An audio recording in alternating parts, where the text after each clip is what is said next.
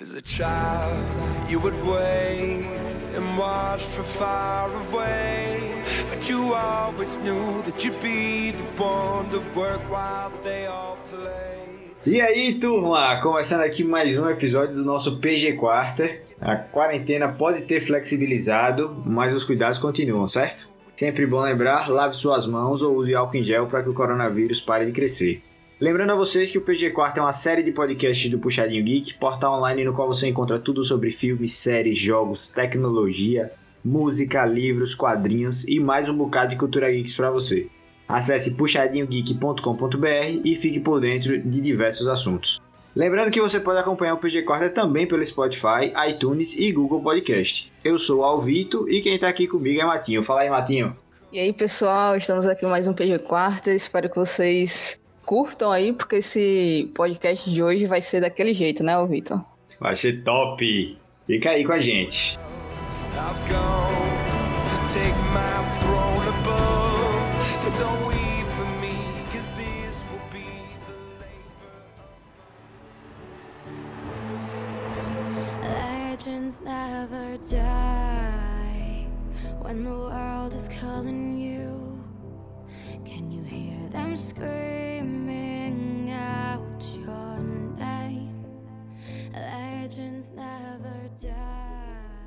E hoje teremos um X1 com o K9, ou Beto Careca para os íntimos. Ele é coach de Free Fire da Vivo Cade. O K9 é nordestino, vem lá de Paripiranga, interior da Bahia, e é meu calouro da faculdade. Isso mesmo, galera. O K9 fez engenharia civil junto comigo aqui na Universidade Federal de Sergipe e a gente tá hoje aqui reunido conversando sobre esportes. O destino é engraçado demais, né, galera? Mas vamos lá, vamos ao que interessa, ó. K9, valeu demais estar aqui. É um prazer imenso ter você aqui com a gente. Eu já, enfim, dei uma introduçãozinha básica aí de você, mas eu queria que você apresentasse um pouco melhor aí pra galera. Fala aí um pouquinho de você. E aí galerinha, meu nome é K9, no jogo, no Free Fire, meu nome de verdade é Luiz Alberto, como o Álvaro falou, eu fui calor dele aí, quebrei muita cabeça lá com engenharia civil e acabei ingressando aqui no ramo do Free Fire, as coisas foram acontecendo assim comigo rápido, tanto é que ele falou que ele ficou surpreso até quando soube lá, me seguindo nas redes sociais. E é um prazer aqui, vai ser um prazer aqui trocar ideia com vocês aqui, vai ser bastante divertido, tô até ansioso aí pra ver o que, que vai não perguntar. Massa, massa, velho, massa. Ó, a gente não imagina nada, né? A gente tá na faculdade e do nada eu vejo o cara, o cara é coach de Free Fire e eu tô aqui hoje entrevistando ele porque eu gravo um podcast sobre esportes. É, a vida é, é realmente uma, uma loucura. Mas, para entender melhor sua trajetória, conta aí como foi que você começou no mundo de esportes e qual foi a sua jornada até você se tornar coach da Vivo K. Então, assim, eu, diferente da maioria dos jogadores, eu não era desses que era fissurado em jogos eletrônicos. Eu joguei CS, teve aquela época do CS de Lan House, que era uma febre, 1.6. Aí eu jogava bastante com meus amigos, ia pra Lan House jogar depois da aula, 5 contra 5 ali. Jogava duas, três horas. Depois disso, quando eu comecei a, a estudar o pré-vestibular, eu parei de jogar, foquei nos estudos e tal, entrei na faculdade. E eu não, não acompanhava jogos eletrônicos, no máximo assistia uma- um campeonato de CS, vez ou outra assistia alguma coisa de LoL, mas não jogava LoL. Aí o Free Fire, o que aconteceu? Eu sou do interior da Bahia, sou de Paripiranga, eu fui morar na Caju, em República. Então, essa distância mais ou menos de 120 quilômetros. Então, eu não vinha todo final de semana pra casa, eu ficava às vezes um mês lá sem vir em casa. E aí, pra trocar ideia com meus amigos e tal, a gente falava em grupo né, de, de, de WhatsApp e tal. Aí eles começaram a convidar pra jogar Free Fire. Ó, dá pra gente jogar e conversar ao mesmo tempo, trocar uma ideia, resenhar, dar uma risada. E no começo eu fui resistente, eu não queria jogar nada, pô, jogar jogo de celular. Não tem tempo não pra isso, pô. Aí eles ficavam toda noite, vamos jogar, vamos jogar. E mandavam um link lá no grupo. Aí eu, ah, vou jogar hoje. Aí comecei a jogar mais pra trocar ideia com os caras. Aí ficava fofocando ali, trocando ideia, sabendo da vida de um, procurando saber da vida do outro. Como é que tá, matando a saudade e jogando e se divertindo. Jogando só pra rir mesmo. Jogava, ruxava de qualquer jeito, não sabia jogar direito. Aí essa brincadeira, querendo ou não, virou uma rotina nossa. Sei lá, chegava à noite, todo dia umas 10 horas da noite, quando a gente, todo mundo tem obrigações, faculdade, outras coisas e tal. Chegava às umas 10 horas, a gente jogava até meia-noite, duas horinhas ali, e virou uma rotina. Todo dia a gente fazia isso, pra trocar ideia, pra matar a saudade. E aí o jogo foi se profissionalizando, a gente foi crescendo, criou uma guilda, a guilda Golpistas aí, que todo mundo conhece. começou a crescer mais. Aí no começo a guilda era só entre pessoas da minha cidade e da cidade vizinha ali, que era dos amigos que se conhecia do futebol, do colégio. Aí com o tempo foi crescendo, por exemplo, ah, eu conheço um cara que joga bem de outra cidade, ele convidava. Ah, eu tenho um primo meu que é de Recife que joga bem, bora, traga. Aí foi começando a crescer assim. Foi assim que eu conheci o Cronos, que foi a, a dupla que fez comigo no começo e tá até hoje. Ele é da Paraíba, mas ele era primo de um amigo nosso daqui que disse: ele joga bem, a gente trouxe. E aí foi juntando, mas tudo, nada, não pensava em nada ser profissional. A gente acompanhava stream, muito stream, que tem muitos stream de Free Fire, a gente assistia à noite. Eu sou desde a época do Meta, então nessa época começou o campeonatos amadores feito por stream, eram os maiores campeonatos que tinham. A gente acompanhava, assistia. Aí com o passar do tempo, esses stream começaram a abrir campeonatos pro público. Tipo, não só para aquelas guildas mais famosas que eles convidavam, eles soltavam o ID, que no caso é o endereço da sala, e a senha na live. E a gente começou a conseguir entrar. Aí entrava, jogava, aí ganhava uma sala aqui, aí na outra semana ganhava outra sala ali.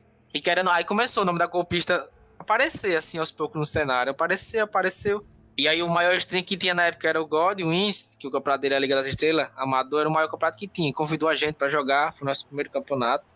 A gente ficou em quarto. Tipo, era um campeonato que só a gente era anônimo, o resto dos outros jogadores tudo já era conhecido. Então aquilo ali despertou na gente que a gente podia sim ser profissional.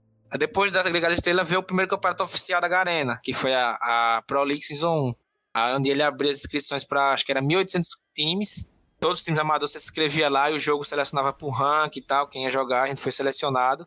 E aí, cada fase ia cortando uma porrada de time, né? Começou 1.800, aí depois ia para 1.600, não lembro agora como ficava, mas era até chegar em 36 semifinalistas, que aí já começavam as transmissões no YouTube para os finalistas. E quando tivesse os 36 semifinalistas e quando tivesse os 12 finalistas, a final seria presencial em São Paulo. E aí a gente se classificou para a final, no primeiro campeonato oficial da Garena. Aí a gente foi para São Paulo, passou uma semana lá e faz tudo aquele Media Day, faz é, o marketing. Aí a gente foi pra final despretensioso. Ah, vamos jogar essa final e vamos ver o que vai dar. Mas não, nem a gente era tão otimista que ia dar certo já no primeiro campeonato. Aí a gente foi vice-campeão da primeira Pro League, da Season 1. O Brasil dava duas vagas pro Mundial. Então a gente foi, se classificou pro Mundial, que era 15 dias depois. Ninguém tinha nem passaporte. Você vê que a gente tava nem confiando que ia passar. a gente foi tudo assim, ó. Foi no, nos empurrão. Tipo, ah, acontecendo, acontecendo, tá dando certo, dando certo, e a gente correndo. Velho, entre esses 15 dias da final, da final do brasileiro pro Mundial, a gente nem treinou direito, era só correndo atrás pra ter esse passaporte, que a gente não tinha passaporte. Teve que tirar passaporte de emergência, foi uma correria. O jogador reserva do nosso time não conseguiu tirar, a gente foi em quatro. Também foi uma coisa que aconteceu, a gente foi em quatro apenas.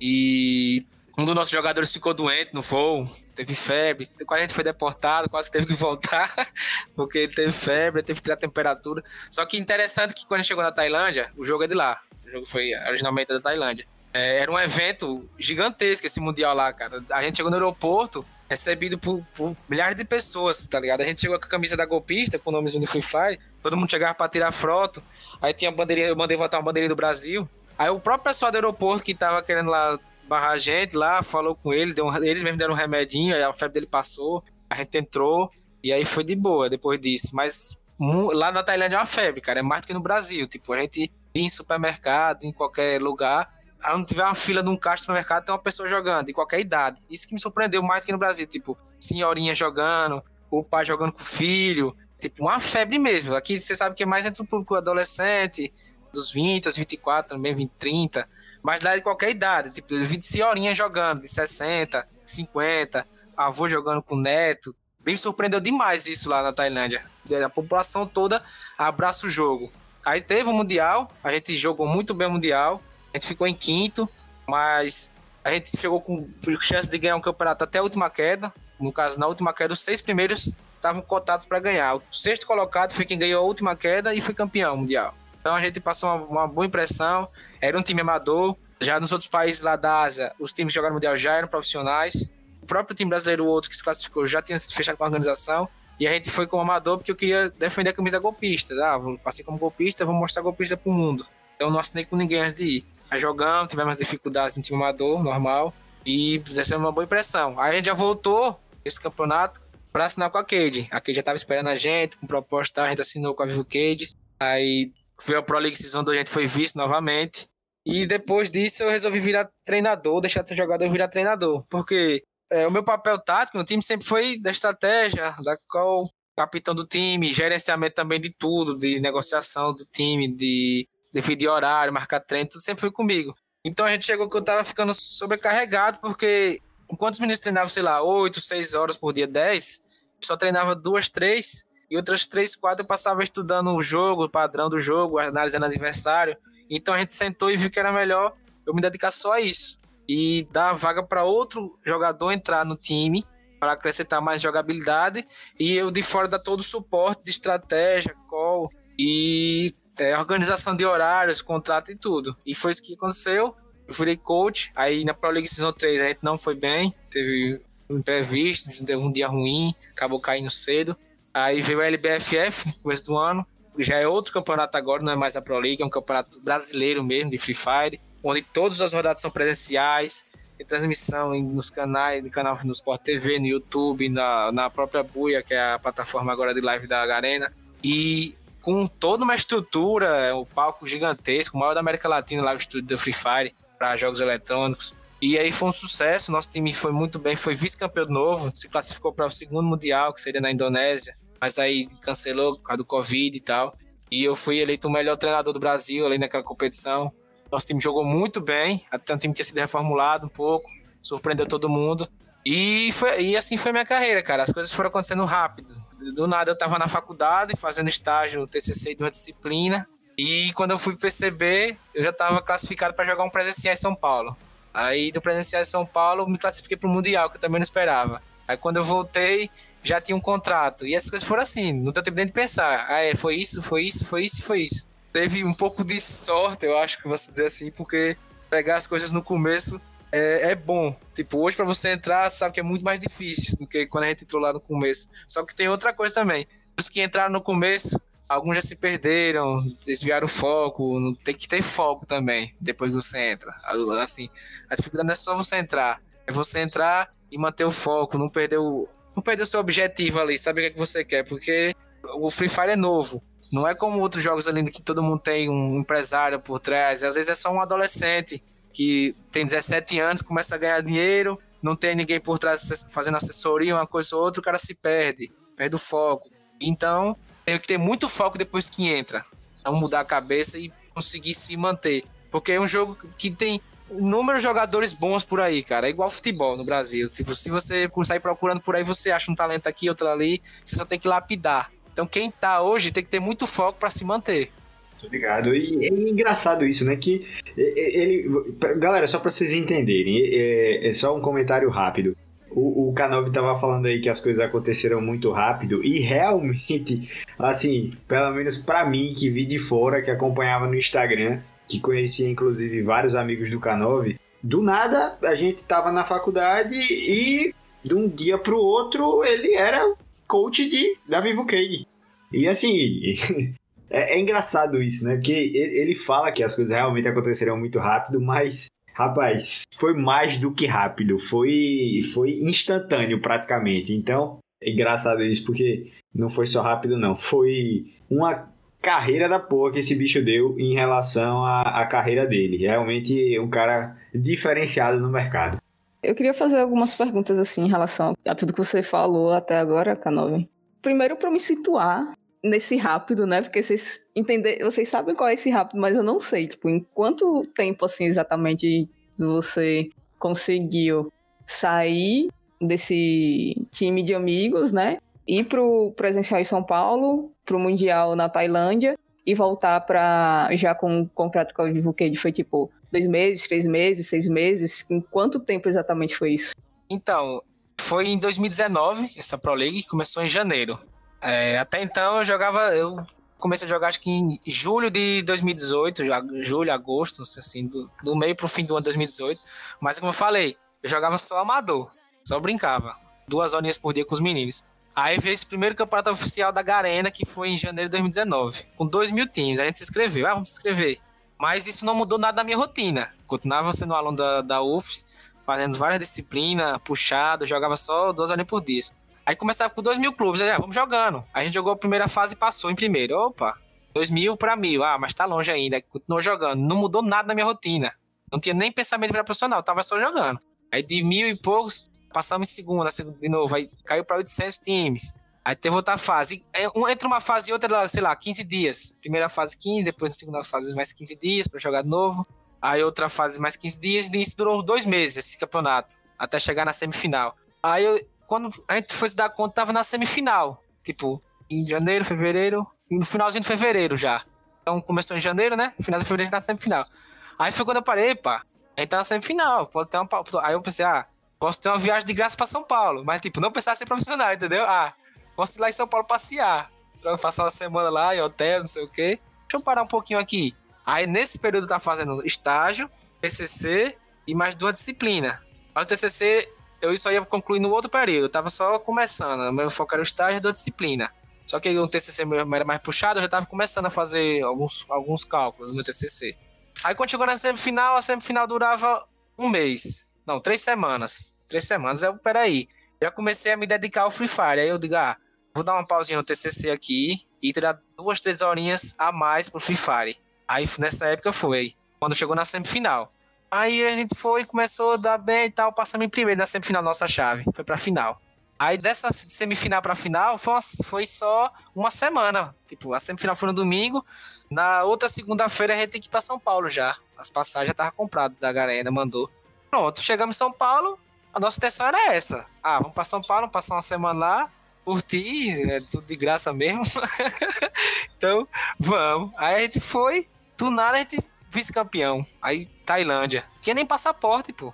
Tinha nada programado. A gente nem, nem imaginava que ia. Pô, o passaporte era 300 e tanto pra tirar. A gente, pô, nem imaginava que ia passar, pô, vai tirar passaporte pra, pra ficar aí de. Nunca, nunca tive plano de viajar internacionalmente, pô, pegar um, carimbar um passaporte, tirar pra quê? Pra guardar? Aí eu não vou tirar nada, velho, não vai passar não. Aí a gente só tirou o passaporte depois se classificou só. Foi 15 dias de correria pra tirar esse passaporte aí. Quando a gente percebeu que dava, foi quando já tava na semifinal. Então foi coisa de um mês, tá ligado? Um, um mês. Porque todo mundo brincava. Até então aquele era o primeiro campeonato oficial do, do da Garena. Não tinha tido nada oficial antes, foi o primeiro. Aí a gente tinha esse sentimento que, porque assim, mesmo sendo o primeiro campeonato oficial, já tinha times não organizações, mas times profissionais, que dos streams mais famosos, que eles bancavam os times, entendeu? Treinava, tinha nome forte já no cenário, mesmo não tendo nenhum campeonato oficial. Então a gente era só anônimos jogando, entendeu? Foi assim, uma surpresa para todo mundo. Então foi extremamente rápido. Então, tipo, foi em um período aí de seis meses, de quando foi essa Pro League, para vocês chegarem até o Mundial, mais ou menos isso? Não, seis meses que eu comecei a jogar até ir pro Mundial de Pro League pro Mundial foi três meses. Não, mas estou falando de quando você começou a participar dos campeonatos, etc. Então foi um período aí de seis a sete seis meses. A, seis a oito meses, é por aí. É, vocês conseguiram sair do anonimato ou se tornarem jogadores profissionais. Isso, exato. Era mais ou menos isso que eu queria me situar, porque tipo, você estava falando rápido, rápido, rápido, rápido, eu não estava conseguindo associar isso ao tempo. Então, né? porque quando a gente realmente percebeu que tava, foi já na semifinal que a gente abriu os olhos. Uhum. É, a gente tem chance mesmo, cara. E até então a gente tava jogando por jogar, não tinha pressão nenhuma, entendeu? Ah, se não passar, não passou. Não era que a gente tinha abrido mão de tudo pra apostar no Free Fire. Não, eu tinha minha faculdade, o outro trabalhava no supermercado, outro ajudava o pai não sei de quê. E a gente jogava só por. Às vezes tem semana que a gente nem treinava, não conseguia treinar, tipo, porque eu passava o dia na faculdade, aí outro trabalhava à noite. Então a gente só foi indo, velho. Indo e dando certo, dando certo, a gente só parou pra decidir mesmo que ia dar uma focada quando chegou na semi, na semifinal. Que já só tinha 36 times de 1.800 que tinham se inscrito. Entendi. E agora já partindo para uma pergunta assim um pouco mais direcionada, né? Como que é ser um coach de Free Fire, né? Quais são suas principais atribuições? Você já falou um pouco delas, que é tipo marcar treino, procurar screens, né? E ver essas questões de campeonatos. Você tem auxílio de algum manager na equipe ou você fica responsável por toda parte técnica, mas gestão da equipe junto com os meninos. Como é que funciona assim essa atribuição? E uma outra coisa também que eu gostaria de saber é como funciona o estudo do jogo, porque assim, eu sou mais do LoL, né? Então eu sei mais ou menos como é que funciona para eu estudar o LoL, até porque também eu faço a parte de narração, de cast, então eu sei mais ou menos como é que faz para estudar o LoL. Eu queria saber se é um pouco parecido, né? Como é que faz o, a parte do estudo do Free Fire, como é que vocês como é que você, no caso, faz para estudar e colocar as estratégias né, em prática com a equipe, que até porque pode ser que tenha alguém que esteja ouvindo, que também tem curiosidade de saber como estudar né, a parte técnica para aplicar dentro da equipe? Ah, essa pergunta é que eu mais feito, velho. Instagram chega, sei lá, 20 perguntas por indireto. Ei, me ajuda a entender o padrão de safe, padrão de safe. A galera tem um mito sobre esse padrão de safe no Free Fire. Tipo, eu vou falar o que, é que um coach faz. Primeiro que o Free Fire, pra treinar, você não consegue. É, sim, às vezes você depende de outros times pra treinar. No LoL, você marca, sei lá, você dá PEN, você convida a Vivo Cade e vocês marcam um treino. É um contra um, né? No Free Fire, para você treinar, você tem que ter 12 equipes, se você quiser treinar mesmo. São 12 equipes. Então, tem horários fixos. A gente, sei lá, tem os grupos dos times que vão jogar a Série A, tem, a gente tem grupos dos times que vão jogar a Série B, e aí faz um misto, sei lá. Às 14 horas, treina só, vamos treinar os times da Série A, aí treina. Aí às 16 você quer treinar uma coisa diferente, vamos testar uma coisa nova aqui, uma cal nova, porque no Free Fire, eu não sei qual é o nível de informação sobre Free Fire, mas é um Battle Royale, você vai no avião, cai, escolhe uma cidade para você pular. Cada cidade tem suas atribuições, tem uma que tem mais equipamentos, tem outra que tem menos. Mas aí vem o, o preço. Se você cai na cidade que tem mais equipamentos, você tem a probabilidade de cair outro time com você, para contestar. Se você quer uma cidadezinha um pouco mais afastada, você pode se cair sozinho de forma tranquila. Aí tem o time. Tem time que, que é bom na trocação de queda, que é essa trocação de início. Caiu, dá tempo nem de pensar. Caiu, pegou uma arma, vai para cima do cara, o rush. Tem time que é ruim nisso, tem time que prefere lotear sozinho em paz, mesmo com menos equipamento, se garante no final do jogo, nas rotações, na estratégia e num posicionamento que ele vai pegar no mapa que seja vantajoso para ele. Tem time que não gosta de trocar em queda. Então, já, isso já aqui já são dois pontos importantes. Porque a trocação de queda não dá tempo de pensar. Você caiu os dois times, você pegou a arma, foi pra cima. É, foi agressividade. Pronto, esse é o primeiro ponto. Você tem que analisar isso, seu time. É bom a trocação de queda ou é melhor na rotação? Pronto, primeiro ponto. Beleza, passou a queda, o Free Fire, o mapa começa grande e aí vem as safes, que é o que? Vai encurtando o mapa, que é para forçar os times a se encontrarem. Então, há uma lenda que dá um padrão de safe, mas tipo, tem um padrãozinho de safe. Você consegue, na verdade, não tem um padrão. Você joga, você joga tanto, treina tanto, que às vezes você consegue memorizar algumas coisas. Tem ideia. Ah, essa safe aqui eu conheço. Joguei semana passada, mais ou menos. Vai fechar aqui. Essa é a lenda, entendeu? Aí as pessoas perguntam muito se existe isso. Existe um pouco. Um coach, ele consegue, não dizer onde vai fechar, mas ele consegue, depois de várias repetições, sei lá, encontrar quatro, cinco safes que são. É, acontece mais vezes. Não sempre vai acontecer, mas acontece mais vezes. E aí você tem que tentar preparar o seu time para várias saves. Vamos supor, quando você cai em um lugar do mapa que a safe fechou para você, você só precisa pegar o meio dela, você tá praticamente garantido. Agora é só se garantir no rush, vai defender aquela posição. Agora, se você cai em uma posição do mapa e a safe fecha longe, é aí onde entra a dificuldade. É aí onde tem que trabalhar muito mais o code tem que trabalhar nessas safes adversas. Porque se a safe fecha próxima a você, é só você tentar pegar o meio, porque a próxima safe, quando você pega o meio, a próxima safe, a chance dela fechar em você de novo é bem grande, né? Concordo, se você já tá no meio. Por mais que ela trole, você na próxima vai estar tá próximo da linha da safe, que a gente chama da linha da safe, que é o extremo.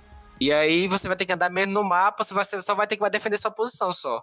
Mas como você chega primeiro, você pega uma posição que você considera boa, que vai evitar rush, e você segura os times que vão chegar.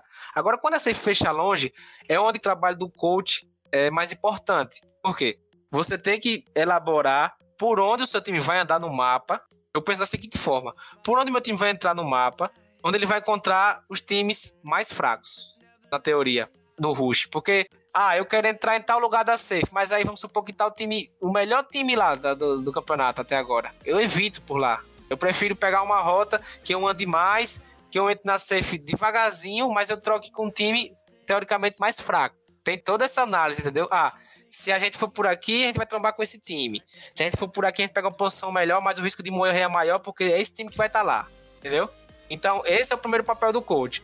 Aí, além de, de da, da, análise individual dos jogadores, você está treinando do dia a dia. O Free Fire tem muitas armas, tipo, para arma de rush tem a 12, que é a, a, escopeta. Tipo, ela tem menos bala, o dano dela é maior, curto alcance, bem curto mesmo, mas tem a MP40, que já tem que manter a média distância.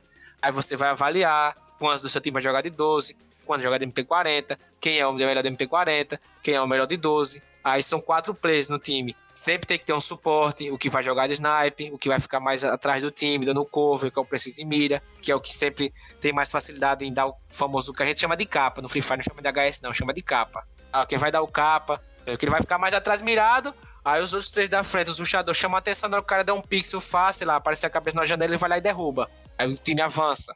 Aí tem que ver quem vai ser o, o suporte. Tem que saber, assim, eu gosto de preparar o que vai com as granadas.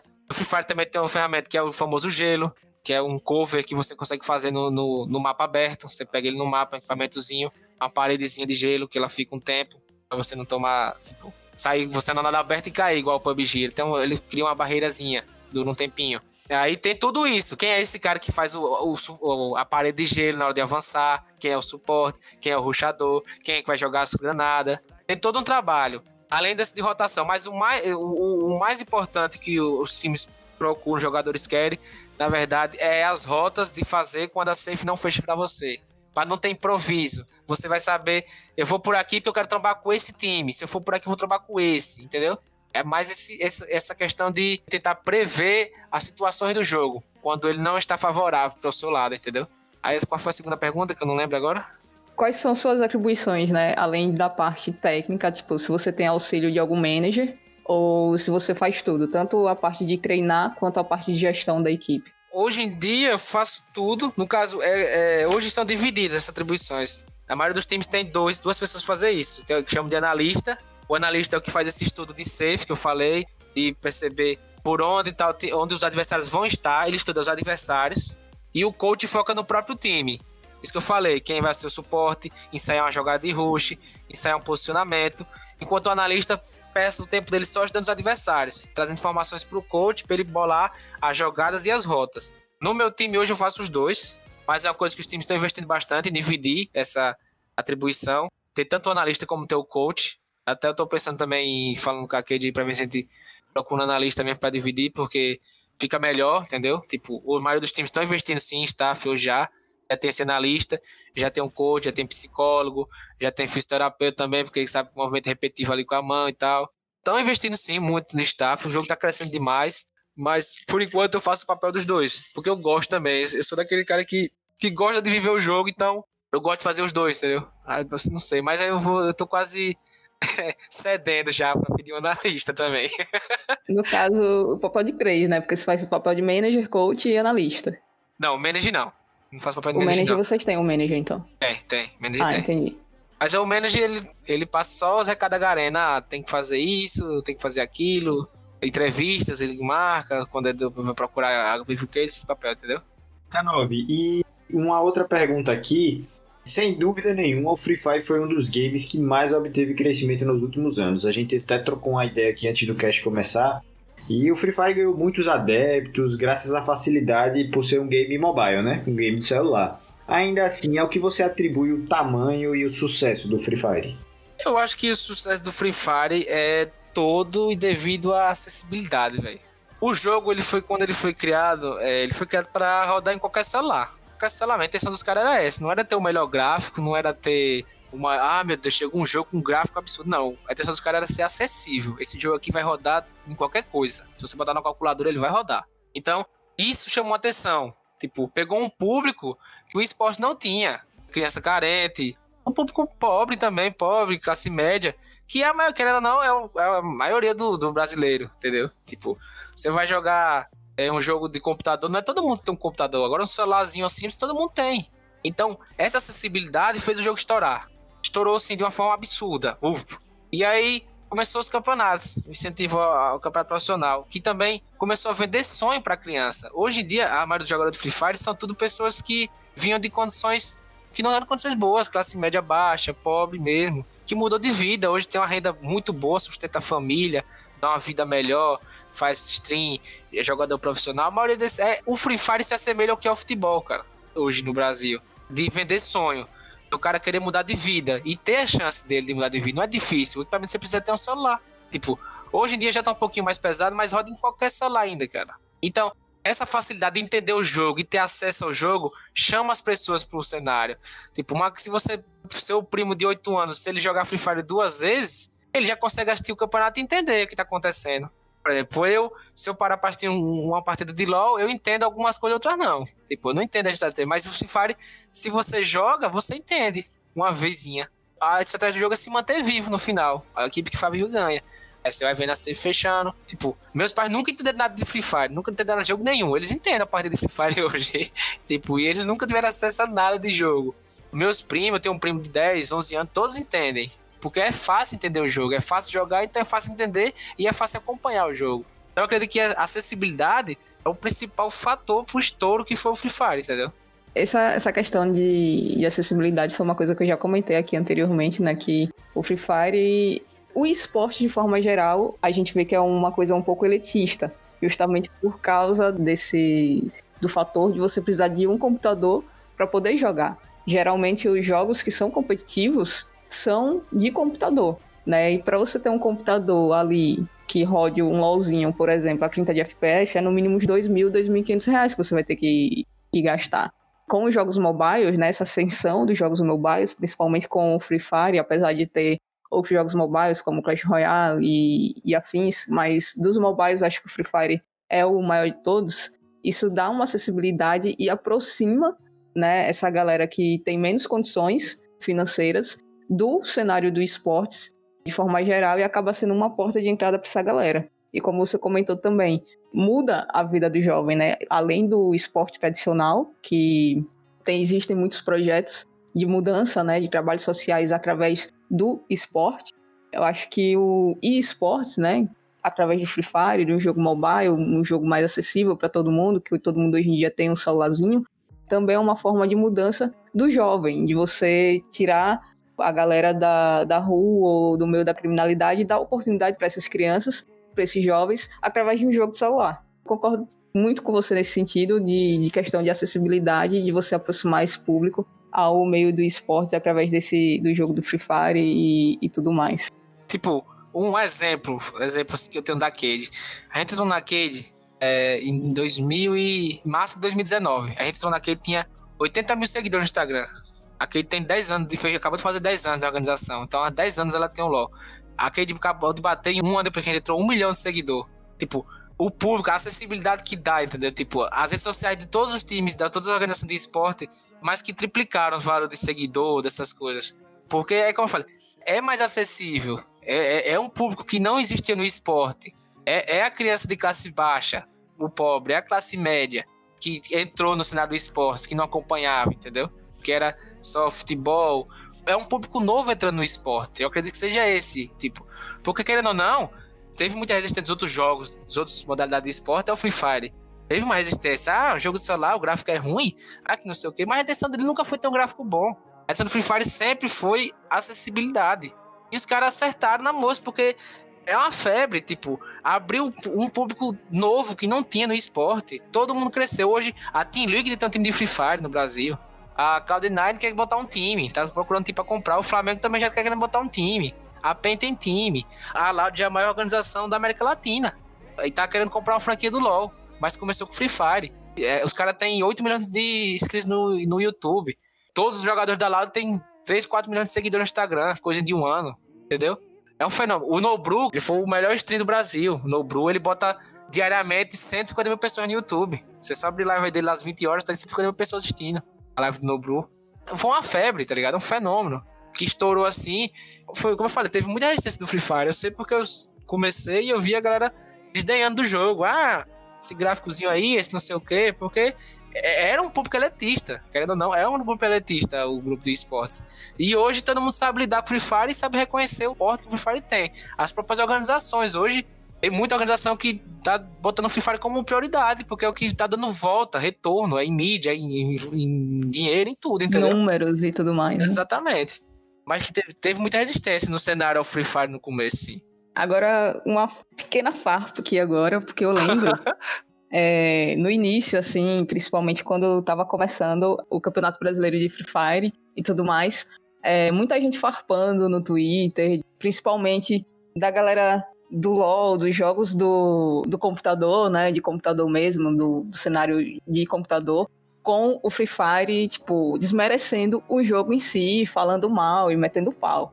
Como você vê essa relação, assim, com os outros, tipo, o cenário de Free Fire com as outras franquias de esportes que são de computador? Tipo, você acha que a galera olha assim de olho meio que de lado assim, de olho torto, ou já começa a ter um respeito, a galera começa a, tratar de, de igual para igual, ou ainda tem esse preconceito com os atletas do Free Fire?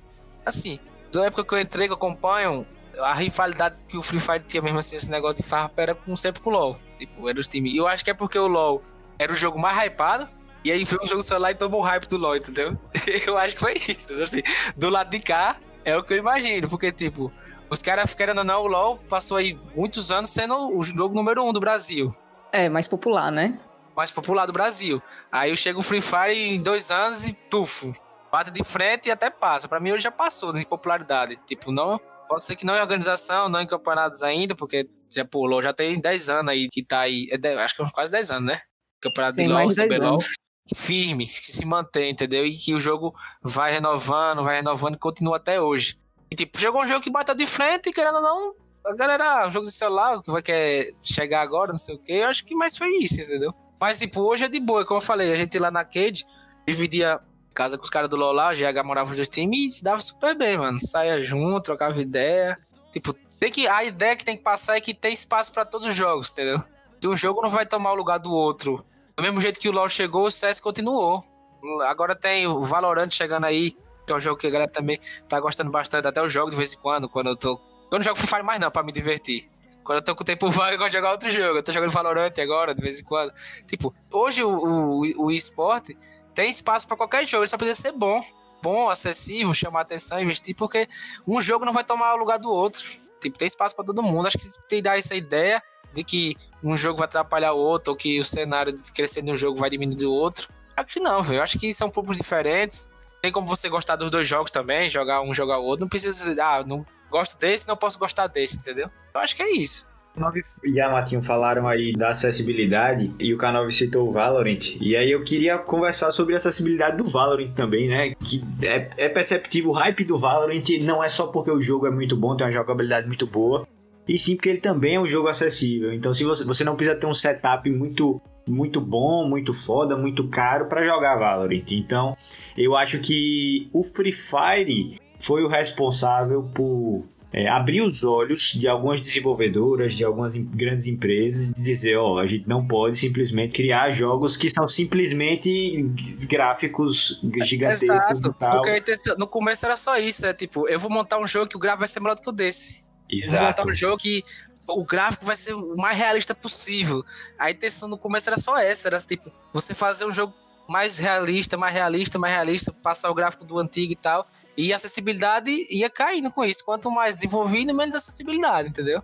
Eu acho que é exatamente o que você tá falando, você tá totalmente certo. E o Free Fire abriu os olhos da galera mesmo, do- da- da- das desenvolvedoras. Quando eles viram que o Free Fire tava faturando pra caramba, a galera disse: não, a gente precisa ir atrás realmente da acessibilidade. E aí o Valorant tá aí pra provar que acessibilidade realmente é um ponto. Não só o Valorant, né? O Free Fire primeiro, agora o Valorant. E, enfim, os próximos que virão, eu acredito que a acessibilidade realmente vai fazer muito mais parte, né? Uma coisa assim, falando de questão de gráfico e tudo mais. Na época que lançou o PUBG, lá em 2018, eu acho, que a galera, tipo, viu o PUBG como um jogo do caralho, porque o gráfico era fodástico. E foi um. Assim, eu acho que já existiam os Battle Royales, né? Mas eu acho que foi o que começou a, a ter mais visibilidade público com esse modelo de, de jogo, né? Com essa modalidade. E só que um dos problemas do PUBG foi justamente isso, que ele precisava de um, de um computador um pouco mais potente para você poder rodar o jogo por causa do- dos quesitos gráficos, né? Depois que eles colocaram o, o PUB Mobile, né, e que começou a aparecer, tipo, Fortnite, é, o Free Fire começou a crescer absurdamente, e apareceu outros jogos de, de Battle Royale no cenário. Eu acho que um ponto aí da questão da acessibilidade, acho que foi isso. Acho que o que o que fez diferenciar, né, o hype do PUB e, por exemplo, a ascensão do, do Free Fire foi isso, porque o PUBG tinha tudo para ser um dos jogos tops, ter um cenário absurdo, mas eu acho que eles explicaram justamente nisso, em focar em gráfico, em focar em qualidade, entre aspas, né, nesse sentido, do que necessariamente deixar acessível para o maior número de público possível. Eu né? acho, eu acho que isso vai muito da região também, entendeu? Tipo, o PUBG na Europa, Ele é muito mais jogado que o Free Fire. Mas, tipo, o Free Fire hoje é uma febre que não só no Brasil, mas na América toda. América Latina toda. Tipo, Argentina, Colômbia. O maior stream hoje do mundo é um stream de Free Fire colombiano. Ele fala espanhol, ele abre live na plataforma, aí assiste chileno, argentino, equatoriano, pega o continente todo, entendeu? Tipo, o nome dele é Donato. Ele foi considerado o maior stream, o maior influência do mundo hoje já. Por causa do idioma, que facilita, e porque é uma febre na América Latina toda, o Free Fire. Por causa disso, porque é uma região que a acessibilidade é um fator primordial ao gráfico. Mas se você for para a Europa, por exemplo, o Free Fire não é tão jogado como PUBG, como Fortnite, porque lá não, não existe essa necessidade de acessibilidade. Lá, o que os caras querem é realmente o gráfico. Os caras querem sempre um jogo mais desenvolvido, mais desenvolvido. Então vai de região a região isso aí, entendeu? Não quer dizer que a acessibilidade é o segredo, é o segredo para aqui onde a gente mora. América, Brasil, Argentina, Chile, Equador, até o México. no México também tá febre, o Free Fire, Brasil e México, aqui na América são mais. É, então, vai de região a região, entendeu? Tipo, na Europa o Free Fire não é como é aqui. Lá é, joga, joga, mas tipo, não é como a febre que é na América, que é na Ásia, na região da Indonésia, da Tailândia. Aí pega um pedaço da China, que joga muito, a Rússia também. Tem muita gente que joga na Rússia. Mas na Europa não é tanto. Não, mas eu falo o pub em relação ao cenário brasileiro mesmo. Sim, sim, sim. Porque na época tinha uma expectativa grande pro competitivo de pub. E a gente não, não vê esse cenário todo de pub. O que a gente vê mais é até o pub mobile e não o pub de computador. Né? A gente vê mais um cenário do, do mobile em si do que o de computador. De computador não vingou aqui, né? Assim como também não vingou o Overwatch. Né? O Overwatch é mais Estados Unidos, mais Europa, de fato. Então, até porque a, a Blizzard em si decidiu investir mais nessas regiões do que aqui no Brasil também, né? Mas é, eu acho que sim, de fato é questão de, de região. E quando você vai para essas regiões mais pobres, que são a parte da América, a Ásia e tudo mais, e tem muita gente que mora nessas regiões, né? Então você acaba trabalhando com números e esportes é trabalhar com números, né? Exatamente. Então é, é uma forma sagaz das desenvolvedoras de, de conseguir né, ganhar dinheiro com isso. E já indo aqui pro nosso terceiro e último bloco aí do, do nosso podcast, você acha que é possível viver de esportes nos dias atuais? Quais você acha que. O que você acha que são as principais dificuldades para você entrar no cenário e conseguir viver disso, né? Porque, como você falou, tipo, aconteceu tudo muito rápido para você e você teve a vantagem de estar tá no início do, do competitivo do Free Fire, né? Hoje em dia já não é mais tão fácil assim você adentrar no, no cenário competitivo e conseguir viver disso. Você teve essa, essa sorte, querendo ou não, e mérito seu também, de toda forma, e da sua equipe de serem bons no jogo. Mas, para quem quer entrar agora, né? Você acha que ainda é possível viver, viver de esportes e quais são as principais dificuldades para quem quer entrar agora para conseguir viver disso? A principal dificuldade de hoje é a concorrência. É como eu falei, tipo, é igual hoje tá parecidíssimo futebol. Tipo, aparece milhares de jogadores bons por aí. Como é que você entra no cenário competitivo hoje? Da mesma forma que eu entrei quando eu comecei. Tem que começar jogando campeonato amador, campeonato de stream. Tem que procurar chamar a atenção. Agora a dificuldade que tem hoje é até para entrar nesse campeonato amador tem muita concorrência. É o que acontece. No Free Fire, que não tem as guildas mais famosas. Primeiro passo, você tenta entrar numa guilda dessa, sei lá, numa golpista, na B4, no Game Over, que são guildas famosas, Los Grandes. Guilda que é o clã no próprio jogo. Tipo, você, sei lá, começa jogando na sua guilda, aí tenta jogar esse campeonato amador, vai se destacando. No Free Fire, que não tem muita gente que bate o olho e chama o cara logo, quando é amador. Vem pra cá, pra golpista, vem passar o tempo aqui, vem fazer aquilo. É tudo amador. Então você vai, é um forma do cara crescendo mesmo sendo amador e crescendo no cenário. E nessa você vai jogando campeonato, tem, ó, no, Free Fire todo stream faz campeonato. Tipo, tem canais de stream que é só de campeonato. Tem a NFA, tem a BDL, que é, bota 200, 300 mil pessoas assistindo. Então é uma vitrine pros times da Série A. Todo mundo tá acompanhando ali, assistindo para ver se consegue tirar um talento dali.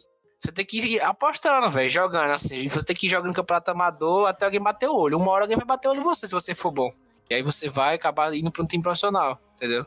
Você tem que meter as caras para jogar amador e jogando até alguém bater o olho e te chamar, te fazer um convite. Que não é difícil. Se você, o mais difícil é você conseguir entrar nesses campeonatos amadores hoje em dia. Entra, alguém bate um olho em você, E aí convida e você vai fazer o teste. Tipo, hoje, querendo não, o Free Fire paga muito bem. Minha única renda mensal é o Free Fire. Tipo, eu já fiz. Eu, hoje eu não tô fazendo live, mas eu fazia live. Já fiz live na antiga Cube TV. Fiz live no Facebook. Acabou agora meu contrato no Face. Eu não decidi renovar porque tava muito focado no competitivo. Foi opção minha. E eu ganho bem. Ganho bem mesmo, assim. Acho que dá pra ver de forma confortável. Moro no interior também. Por isso que também vende muito o sonho do Free Fire, porque dá pra mudar de vida, cara. Dá pra mudar de vida mesmo. Você consegue jogar, você consegue fazer live, você tira uma boa grana. Se você for cabeça, você consegue fazer seu futuro, entendeu? Demais, velho, ver como os esportes eletrônicos estão mudando a vida de tanta gente, né? E que é possível sim viver de, de esportes. Mas, Canove, é, vamos lá, já chegando aqui a nossa última pergunta, velho, no nosso, no nosso podcast. A gente tem uma tradição de todo mundo que a gente entrevista deixar uma dica pra galera que tá ouvindo. Então, diga aí, que dica que você dá pra galera que sonha em trabalhar com esportes, seja profissionalmente, participando de, competições ou até mesmo fundando a própria equipe. Como é que o cara, como é que a gente começa? Como é que dica você dá pra, pra galera que tá ouvindo a gente? Assim, eu acho que primeiro você não pode querer depender só disso. Tem que ter um plano B. Como no meu caso, eu fazia minha faculdade. E aí eu ia dividindo meu tempo. Tipo, eu não tinha aquele como prioridade, não largar. Porque quando você largar tudo, tipo, vamos supor, se eu tivesse largado tudo já no começo, largar a faculdade já no primeiro, no começo do campeonato, eu ia estar tá botando uma pressão maior em cima de mim naquele campeonato. Tipo, ah, eu dependo disso, eu dependo disso, eu dependo disso. Então, você tem que estudar, procurar outros meios, principalmente estudar, tentar fazer sua faculdade e aí, intercalar os dois. Ah, você vai jogando, vai jogando, se dedicando. Se der certo, bom. Se não der certo, tem um plano B aqui, você estudou, você fez aquilo. Não pode largar os estudos para tentar jogar. Tem que estudar, fazer o que tem que fazer, para tirar essa pressão de você. Porque, tipo, se a sua única opção for só o jogo e começar a não dar certo, a primeira derrota sua ali, você já desanima, já, entendeu? Então, você tem que dividir seu tempo, tem que ter um plano B. Se você conseguir um trabalho, não for da fase mas conseguisse trabalhar durante o dia, você trabalha, aí você joga à noite, você treina à noite. Primeiro passo que eu acho essencial é esse: você tentar estudar, trabalhar e, e usar, não ter o jogo como prioridade. Tipo, ah, vou largar tudo para tentar jogar. Tá com calma, tá tentando, porque é muita concorrência hoje em dia. Mas aí, segundo passo é jogar campeonato amador, que não é difícil. Hoje o que mais tem é campeonato amador. Tipo, até entre próprias guildas no fato que o chamado diário. É uma febre esse diário. É 10 reais a inscrição e você joga pra ganhar 200 reais. Tipo, rapidinho, quatro partidinhas, duas horas. Tem gente que vive disso, pô, tira renda mensal disso. O cara nem é um profissional, mas ele joga todo dia, joga três campeonatos desse, ele ganha um por dia, no final do mês ele tira dois mil reais. Entendeu? Tem muita gente que vive disso hoje já. Tipo, não falta isso no Free Fire, velho. É impressionante. Não falta. Campeonato amador tem o dia todo, cara. Esse diário aí tem, não, não tem para quem quer. Esses campeonatos diários que a galera inventou agora. Tanto o cara que organiza tira um bom dinheiro no mês, como quem é bom, mesmo sendo amador, tira também. Tipo, uma febre. Tem gente que vive disso hoje, já. Impressionante. Só desses campeonatos diários. É o que a gente chama. É 10 reais a inscrição. Se você ganhar, você ganha 200. Tem quatro desses no dia, o cara ganha um por dia.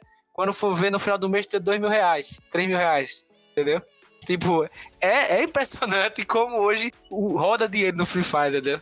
Com isso, o cara amador consegue tirar dois mil reais, pô, se ele conseguir jogar No amador, né, velho? No amador o cara consegue se manter, é engraçado isso. Eu tenho na minha guia golpista cara que tira isso por mês, sem salário nenhum, só joga nesses campeonatos amador, esses diários que a gente chama. É 10 reais a inscrição, aí tem uma hora tem um, cinco horas tem outro, seis horas tem outro, dez horas tem outro, meia-noite tem outro, duas da manhã tem outro. O cara que vai jogar o dia todo aí, de 10 em 10, ganha um, lucro total. Porque você se inscreve em 10 a 60, você ganha um, você ganhou 200, tá ligado? Então, o cara joga isso o mês todo. Tem gente que faz isso hoje já. Aí ainda tem live, se você conseguir contar de live, se você conseguir dar tempo profissional. Então, velho, é isso que eu tô falando, mano. Tipo, tem várias opções. Você tem como você ter uma renda, mesmo sendo amador, uma renda dessa que eu falei aí, jogando esses campeonatos, se você for bom, treinar e tal. Tem como você criar sua própria guilda, aí você tem que ser um bom gestor, você tem que estar procurando jogador, tem que estar sempre antenado em vários campeonatos amadores que acontecem, tá assistindo, bater o olho em alguém, ah, esse cara aqui tem futuro, tipo, esse cara aqui eu posso moldar ele, tô vendo qualidade nele, se passar aqui por mim eu tenho que dar umas dicas, ensinar outras coisas, ele vai ser bom.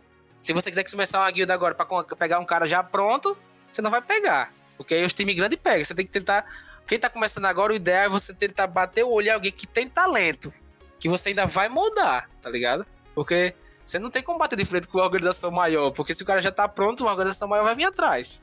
O ideal é você bater o olho em quem tem talento e você vai mudar aquele cara. Pra ele se tornar um jogador profissional depois e lhe dar frutos com isso. Tipo, eu já fiz isso. O Brabox jogar comigo era totalmente amador, eu bati o olho. Só esse cara aqui dá pra moldar, moldar, moldar. E, eu um, e é um fenômeno o Brabox hoje. Jogadores mais valiosos da LBFF. Package, me agradece até hoje por ter achado esse cara. Ah, você tem um olho bom, não sei o que, pá. Por causa de Brabox. Então, tem esse fator também. Mas é como eu falei, velho, você não pode. Eu acho assim que a pessoa tem que ter, não pode largar tudo, até porque, querendo ou não, hoje é mais fácil, mas é difícil a aceitação dos pais também. Dizer assim, ah, vou viver de jogos eletrônicos, porque é uma coisa nova. Como é que você vai dizer que vai largar tudo por causa de um jogo assim do nada? Você tem que ter uma coisa certa. Tipo, quando eu vim falar pro meu pai que eu ia viver disso, eu cheguei para ele mostrando um contrato. Da Vivo que aqui, ó, um contrato aqui, durante um ano eu vou receber X por mês. Aí tem esse contrato de live aqui, durante um ano também de live eu vou receber X por mês. Posso fazer? Ele disse, pode. Não foi eu dizendo assim, ah, vou largar com nada na mão. Não. Eu falei que quando ia trocar a faculdade, eu cheguei com dois contratos pra mostrar ele aqui, ó, pai, ó. Um ano. Um ano vou receber isso, disso e disso. Aí ele deixou eu fazer. Comprou um computador bom pra mim. Eu tenho um computadorzinho Michuruca. Investiu aqui o dinheiro, me deu um computador topado. Fazer minha live e tal. Então, você tem que ter um motivo para convencer também, entendeu? Não é você dizer que vai largar, porque se você larga tudo também, como é que vai ajudar? Como é que seus pais vão ser a favor disso, entendeu? Você tem que ter o, como é que diz, uma segurança pra fazer aquilo, tá ligado? K9, fantástica essas últimas dicas aí que você deu. Acho que foi a primeira vez que a gente recebeu uma dica pedindo pra galera, assim, coloquem, enfatizando, né, pra a galera colocar os pés no chão. Não é fácil, eu imagino que você, você até mesmo disse, né, da questão da sorte, de que você pegou o Free Fire no começo, tal. Não é fácil, realmente não é fácil, então é importante todo mundo se manter com os pés no chão. Mas, cara, muito obrigado pela sua participação. É um prazer ter um nordestino sempre aqui na nossa, na, nas nossas entrevistas. É, e um prazer maior ainda porque a gente estudou junto, né? Não, não, não fomos da mesma turma, mas pegamos matérias juntos, sofremos juntos em algumas matérias. E que massa, de verdade, poder estar entrevistando você aqui. Queria pedir aí para você deixar uma, uma mensagem final para a galera que está ouvindo a gente. Então, galera, Obrigado aí a todo mundo aí pelo convite. Muito bom sempre estar conversando aqui com a galera. Eu gosto sempre de passar, dar dicas, é uma coisa que eu me sinto bem fazer isso. E espero que vocês tenham gostado aí da entrevista, trocar ideia aí. Eu sou um pouco tímido, mas até conversei bastante, o assunto fluiu muito aqui. E espero ter ajudado vocês, tirado algumas dúvidas também. É, ajudar, de certa forma, quem quer entrar no cenário com dicas. E é isso, pessoal. Foi um prazer enorme estar aqui participando, juntamente com os meninos aí. Espero que vocês tenham gostado. É isso aí, galera. É isso aí. Ó, vamos, a gente vai deixar as redes sociais da, do K9 aqui, certo? Na nossa página. Vocês podem acompanhar. Parabéns, K9, pelo sucesso que você tem, por ter crescido tão rápido. É, hoje você é uma referência no, no, em questão de Free Fire. Então, muito obrigado pela sua participação. Valeu as dicas. E é isso, galera. PG Quarta vai ficando por aqui e até o nosso próximo episódio. Valeu, tchau, tchau.